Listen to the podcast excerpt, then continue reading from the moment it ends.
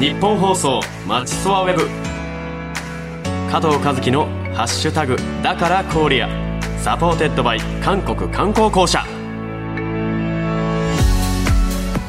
여러분 안녕하세요。こんにちは。加藤和樹です。さあ始まりました。ニッポン放送マチソワWeb。加藤和樹の「ハッシュタグだから KOREA」supported by 韓国観光公社。さあというわけでこの番組はですね、えー、私加藤和樹が舞台食文化などを通じて韓国の魅力を今お聞きのあなたにお届けしていきます。えーまもしかしたら初めましての方もいらっしゃるかもしれませんので一応自己紹介を、えさせていただきたいと思います、えー、加藤和樹愛知県名古屋市出身の、えー、10月7日生まれ。なんと本日誕生日です、えー、今日37歳になりました、えー、ありがとうございます、えー、普段はですね、えー、アーティスト、えー、俳優声優、えー、やっておるんですけれどもなんと今年アーティストデビュー15周年ということであの、まあ、このねタイミングで、まあ、このような機会を設けていただき非常に嬉しく思っております、まあ、俳優の方ではですね、えー、まあドラマなんかもやっていたんですけれども最近は、えー、ミュージカルを、えー、主にやらせていただいております、まあ、韓国ミュージカル作品もね、えー、数多く演じています。さあというわけでですね、まあ、そんな加藤和樹がお届けするこの番組。このボリューム1を含めた、えー、ボリューム1ボリューム2ボリューム3の全3回でたっぷりと韓国の魅力をお伝えしていきたいと思っております。ぜひ最後までお付き合いください。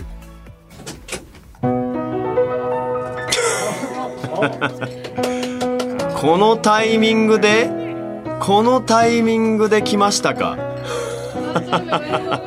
ありがとうございます。えっと、これは今回っている。回っている。ありがとうございます。はい。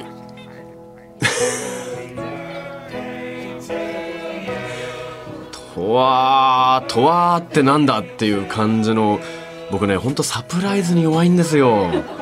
本当にこういう時どういうリアクションしていいかねいつも困ってしまうんですけれどもいやありがとうございます。ずっしり重たいねこうケーキが今僕の目の前にありますけれどもね僕の好みを把握してなんでしょうか。いちごのショートケーキでございます。ありがとうございます。ね、あの私結構見た目こうこわもてって言われることが多いんですけれども実は甘いもの大好きなんです。もう本当にねありがとうございます、えー、この番組の幸先いいスタートが切れました。さあというわけでね、えー、最後までお付き合いよろしくお願いいたします。日本放送まちそわウェブ。加藤和樹のハッシュタグ。だからコーリアは韓国観光公社東京支社の提供でお送りします。マチソワウェブ加藤和樹の「ハッシュタグ。だから Korea」 supported by。韓国観光公社。アルハセヨ改めましてこんにちは。加藤和樹です。さてここからは僕と韓国との出会いについてお話ししていきたいと思います。えー、まあこのねテーマが韓国そして韓国ミュージカルとの出会いということなんですが、えー、まあ初めて韓国に行ったのがあれは多分2008年のですねあのミュージカル「テニスの王子様」の韓国公演だったと思います。あのまあ、それまではですねあの、まあ、日本国内でこのミュージカル「テニスの王子様」公演していたんですけれども、まあ、初めてのこの海外公演ということでですねあの行かせていただきました。あのまあ、もちろんそれまで仕事でも、まあ、プライベートでも韓国には行ったことがなくってもう本当にこうどういうところでどんな人たちの前でこうお芝居するんだろうっていうもう本当にこうワクワクドキドキした気持ちでしたね。で出演者がですねあの本当男だらけなんですよ。なのでこうある意味こう修学旅行みたいなこうテンションでもう前日の夜とかも結構もう楽しみすぎちゃってで飛行機に乗るのも久しぶりだったんじゃないですかね。そうなのでなかなかねそんな大人数でこう海外に行くっていうこともないもんですからもう非常に楽しみにしてたんですね。そしたらやはり向こうのねその韓国のファンの方々の反応もすごくてなんかあこんなにそのこの作品が海外でも認められてるんだなっていうのをねすごく感じました。あとはもう食事とかもねこう日本とやっぱり違うじゃないですか。なのでコンビニとかそのハンバーガーショップだったりとかいろいろこう日本にあるものをあえてその向こうで食べてみるっていうことをしていてもうハンバーガーなんか見た目は同じなんですけどぱりその味付けだったりとかがちょっと微妙に違ったりするんですよね。なので向こうにしかないバーガーとかもあってですねそういうのはすごく楽しかったですね。うんまあ仕事で行ったんですけどある意味そういう空いてる時間とかでそういう食べ物だったりとかのあの楽しみ、まあ、なかなかその外に出かけるっていうことはできなかったんですけどなんかそういうねあの食べ物に関してはあのすごく楽しく過ごしましたね。はい。でそれが初めてでその後トータルで言うと何回ぐらい行ったのかな。多分78回まあ10回行かないぐらいだと思います。その後、まあ、2010年にですねあの、まあ、日韓交流お祭りというイベントにあの参加させていただいて、まあ、そこで歌ったりとか、まあ、その、まあ、韓国でですね、まあ、ライブもやらせていただきました。今でも覚えてるのがですねあの本当にこの韓国のソウルの広場のところであの、まあ、偉い人たちがこうずらーっていてでその前でこう歌ったんですね。でちょっと急遽、まあ、当時僕雨男だったんですよ。で急遽その雨が降ってきてしまったので本来そのお偉いさんたちってステージの前で見るじゃないですか。でも雨宿り、ね、屋根があるところがステージ上しかないわけですよ。なので僕がこうステージ上にいるじゃないですか。で、その僕の後ろにそのお偉いさんたちが座ってなぜか僕の歌を聴くっていうすごい不思議な絵になってたんですよ。もう後ろから見られてるもんだからもうすんごいいつも以上に緊張しちゃってあの時ほど声が震えたことはなかったですね。まあ、その時、まあ、自分の楽曲とやはりせっかく韓国であの歌うということだったのであのシン・スンフンさんの「I Believe」という楽曲をあのカバーさせていただいて、えー、そこで、歌わせていただきました。まあ今となってはすごくいい思い出なんですけれども、まあ、韓国でねそういう歌も歌わせていただいて、まあ、その後あの CD のリリースなんかもあのさせていただいて本当にその時からですかねもうやっぱ韓国にまた行きたいって思うようになったのは。でその後にですねあの、まあ、私、まあ、日本でねこうお芝居をやっていく中でミュージカルと出会うわけなんですけれどもそのミュージカルを始めたことがきっかけでその韓国のミュージカルにもですねやはりこう興味を持ったんですよ。でそのミュージカルに韓国ミュージカルに初めてこう興味を持ったきっかけがあのパク・ウンテさんというですねあの韓国のもう有名なですねもう韓国ミュージカルを代表するあの役者さんなんですけれども。まあ、この方をそのミュージカル仲間からですねもう韓国にすごい人がいるっていう話を聞いたんですね。でそれでもう早速調べて映像を見てたまたま彼が、まあ、日本でもね有名な「エリザベート」という作品であのルキーニをルルキーニというね役をやってる映像を見たんですね。もう衝撃を受けてもちろん日本でもあの、ね、いろんな役者さんやってますけどやはりその演出だったりとかも違いますし同じ作品でこれだけ違う見せ方になるんだって思ってすごい興味が湧いたんですね。でその後、まあ、いつかこうね韓国でも見たいなって思っていてでちょうどあれが多分2015年だったかな。その時に日本でこうエリザベートを見たんですね。でその後すぐに、えー、韓国でエリザベートが上演していて見たんですよ。だから同じ演目を結構キンキンのその近いタイミングで見たのでもうすごかったです。何がすごいかってもちろん舞台セットも違いますしあのエネルギー量で前情報としてやはり韓国のミュージカルの役者さんたちはもう歌がとにかくすごいっていうのは聞いてたんですね。なのでもう何て言うんですかねもう歌で圧倒されるエリザベートだったなっていうふうに感じましたね。うん、もちろんあの、まあ、僕韓国語がちょっとわからないのであのでも内容は知ってるから、まあ、大まかなねその内容は終えるんですけどなんかその、まあ、いわゆるその死トートっていう役もですねやはり日本のその考え方と全然違うみたいで。でちょうどその時ですねあのとうとう役のあのチョン・ドンソク君にですねあのお会いして、まあ、インタビューをする機会があったんですけれどもそこでお話を聞いたのはあの役者さんによってその役の解釈が全然違うんだという話を聞いてえ？って思ったんです。っていうのは日本って割とその、まあ、ダブルキャストって言ってその、まあ、同じ役を複数人が演じることがあるんですけどそのダブルキャストでも大体のその役の解釈だったりとか作り方ってほぼ変わらないんですよ。まあ、やっていくうちに変わることはあってもなんかその根本からなんかその役作りが違うみたいなことは実はあまりなくってでも韓国ではそれが割と普通というかうんなんかその話を聞いた時にそれって全公演見なきゃダメだよね全キャスト見ないと満足できないやつだよねって思ったんですよ。まあもちろんこうミュージカル好きな方ってこういろんなね役者さんの組を変えてみてまたね新たな発見違う発見っていうのをね見つける方もいると思うんですけどその話を聞いた時にもう作品自体が変わっちゃうんじゃないかなっていう心配になったんですけどまあでも、まあ、残念ながらねその僕は複数公演見ることはできなかったんですけどでも機会があればねもうそれこそ本当に町そばでね見てみたいなって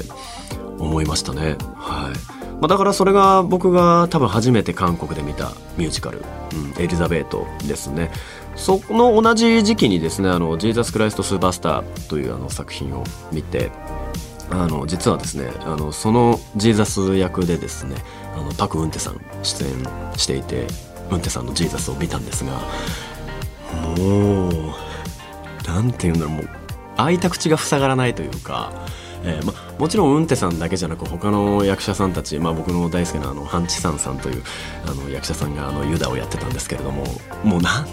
なんだ歌で殴り合ってるというか、うん、なんかもう耳が幸せだし目は釘付けだしもう口は開きっぱなしだしっていうもうなんか見てるこっちの感情が忙しい忙しい。うんまあもちろん、まあ、有名な作品ですしあの大体の内容はね知ってたんですけどでもあの日本では劇団四季が上演してるんですけどあの、まあ、見たことはなかったんですね。でもなんかあれだけ壮大な作品になんか負けてないというかちゃんとその役者で歌で芝居で成り立ってそれが観客客席にズドーンってもう本当あのカメハメハ食らったみたいな感じですよ。本当に。あれだけのエネルギー量を我々が舞台上で出せてるのかなって考えた時にやっぱりここはちょっと負けちゃってるなってその時は正直思っちゃったんですね。だからこそあの盗めるものは何かないかなっていろいろ考えて、まあ、向こうであの、まあ、紹介をしていただいてその、まあ、パク・ウンテさんも教えていらっしゃる先生を紹介していただいて向こうでボイストレーニングをしたりとかしてるんですけれどもまあでもなかなかそのもちろんその言語が違うのでもともと持ってるものが違うって言われたらそれまでなんですけどでもそうであっても盗めるところは盗めると思いますしまだまだその日本のミュージカルも上に行けると僕は思ってるのでまあ僕なんかがね言うあれじゃないですけれども、うん、でもなんかそうやって日本のねこうミュージカルに何かこう消化できるものがあればいいなっていうふうにはいつも思ってますね。だからそこから結構毎年韓国にはミュージカルを見に行っていてあのあとうれありがたいことに、まあ、向こうのね役者さんにもその終演後お会いさせていただいたりも実はしたんですよ。あのだから僕が直接お会いしたのはその、まあ、パク・ウンテさんとですね。あと、まあ、そのエリザベートであのシッシーだったりとかあのまたハリでまた役をやっていたあの奥ジュヒョンさんだったりとかあと、まあ、先ほどもねお話ししましたチョン・ドンソク君とあとはあの白野かな。白野という作品をですね、まあ、向こうで、まあ、日本でも上演されてますけど白野という作品を見た時にあの本グアンホさんと、えー、お会いさせていただいたりとかあとはポーというミュージカルをですね向こうで見てその時にあのマイケル・リーさんにお会いさせていただいたりとかもう本当にもう向こうのミュージカル界でももうすごい名だたる方々にあのお会いさせていただいてもうなんか、ね、なんか日本からこうミュージカル俳優が来てるから会ってよみたいな。感じで紹介されるんですけどもう本当恐れ多くてだってもう大スターですよ。なんかもう手とか震えちゃってもうなんか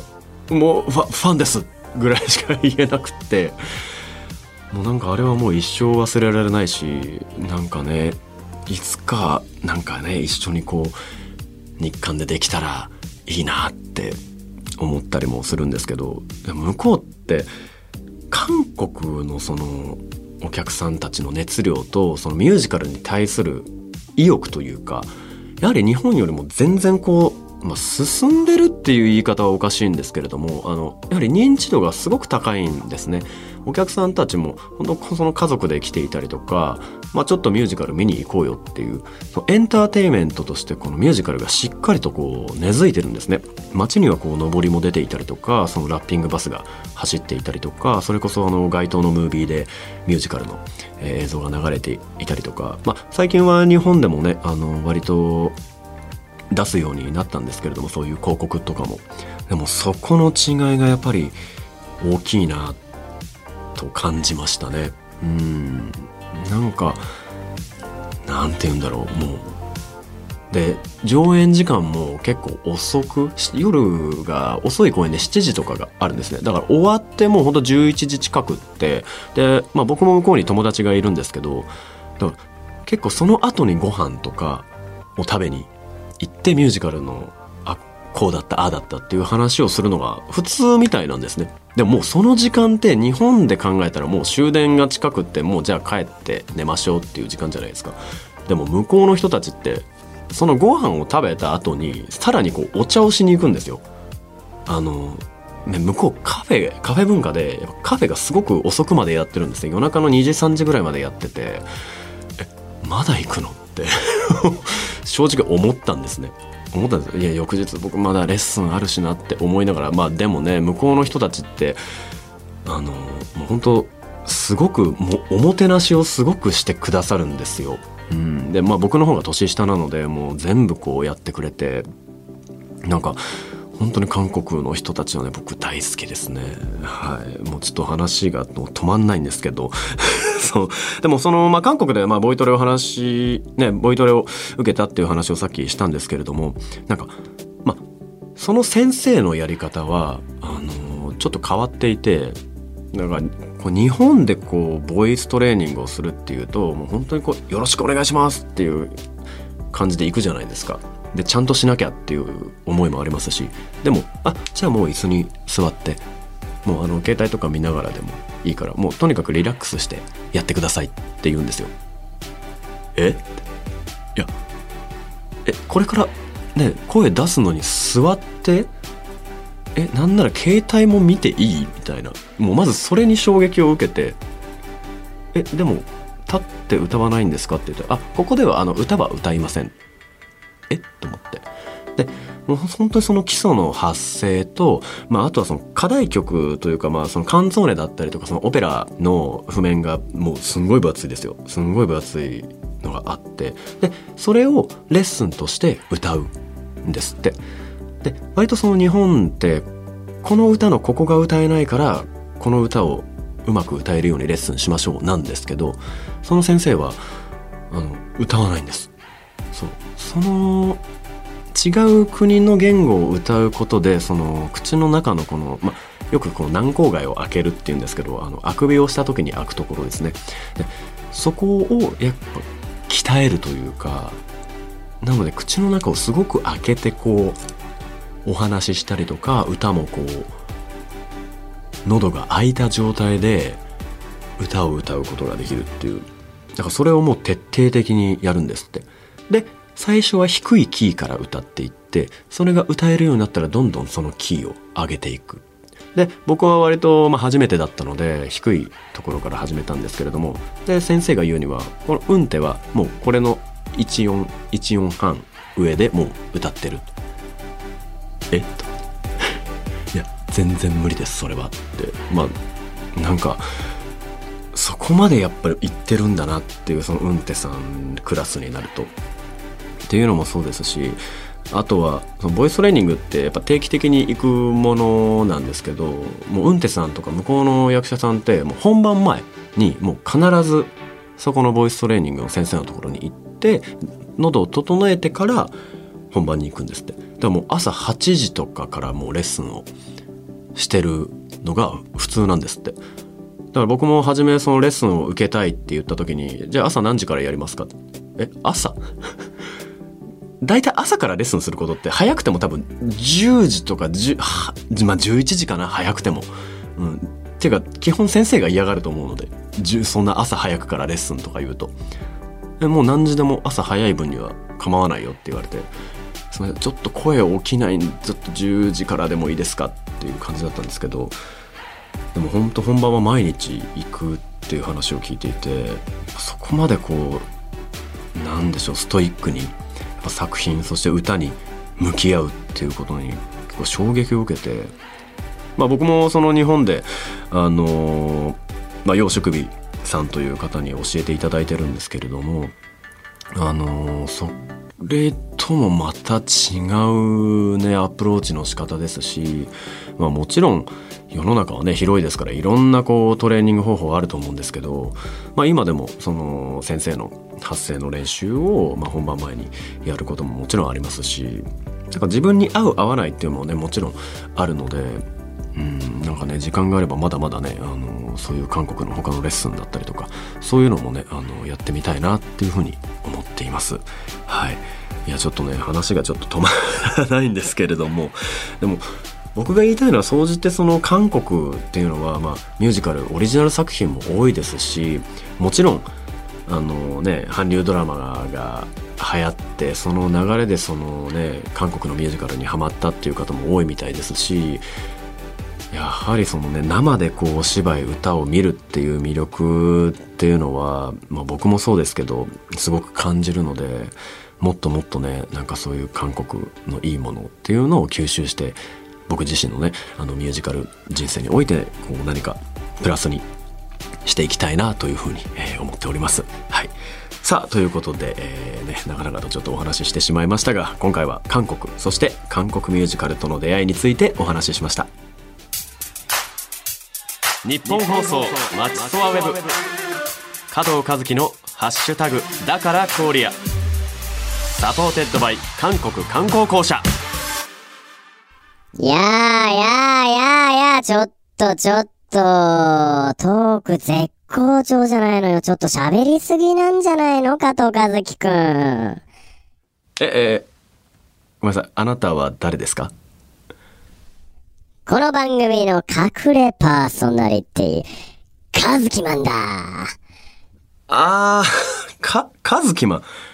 カズキマンというと多分それはあの中川明則さんが、えー、僕を呼ぶ時のあれなんですけど、まあまあまあまあいいでしょう。えー、あ、はじめまして、カズキマンさん。カズキ、カズキマンさん？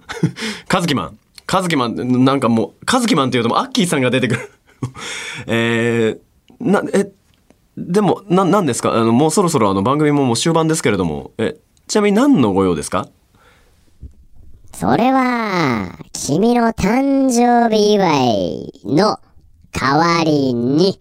この番組で初解禁となる新しい情報を持ってきたぞああ、なんかテンションがすごく、ごめんなさい。ちょっとついていけてないんですけど、すみません。え、あ、誕生日。あ、そうなんです。誕生日なんですよ。ありがとうございます。ねえ、本当にありがとうございます。いやいや、おめでとうおめでとうね。さあさあ、じゃあね、この初解禁となる情報がね、ちょっと書いてある。この手紙、読んでみたまえああ、わかりました。あ、じゃあこれですね。はい。えー、それではこちら読ませていただきます。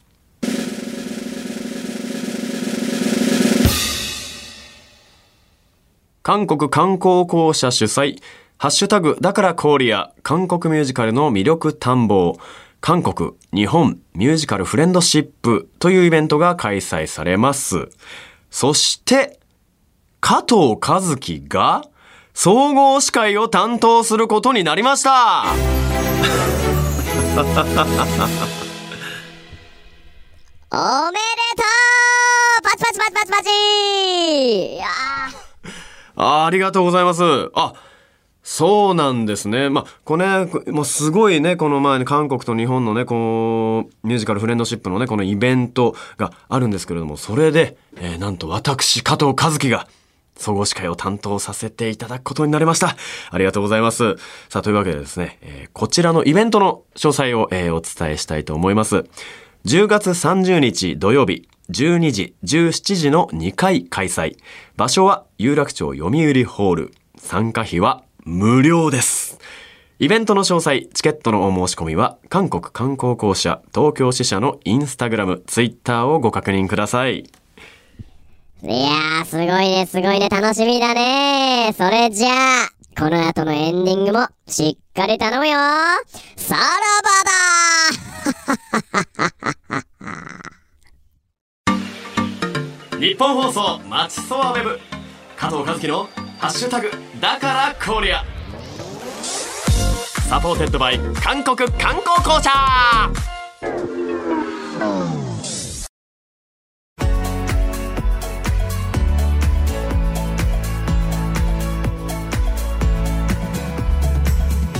お送りしてきましたニッポン放送マチソワウェブ。加藤和樹の「ハッシュタグだから Korea」 supported by 韓国観光公社。ボリューム1のエンディングです。いやあっという間でしたけれどもあのまあいろいろねその韓国のことを話させていただいて、まあ改めてもう早く韓国に行きたいなっていう気持ちになったと同時にですね、あのーこうやって聞いていただいてる皆さんにもですね、あの、よりこの韓国の魅力っていうものが、えー届いたらいいなと、えー思いました。さあ、というわけでですね、えあなたは今回の配信を聞いていかがでしたでしょうか？番組の感想は、ハッシュタグ、だからコーリアをつけてつぶやいてください。コーリアのスペルは大文字で、K-O-R-E-A。大文字で K-O-R-E-A です。それではまた明日10月8日配信のボリューム2でお会いしましょう。ここまでのお相手は加藤和樹でした。アンニョン。日本放送まちそわウェブ。加藤和樹の「ハッシュタグだからコーリア」は韓国観光公社東京支社の提供でお送りしました。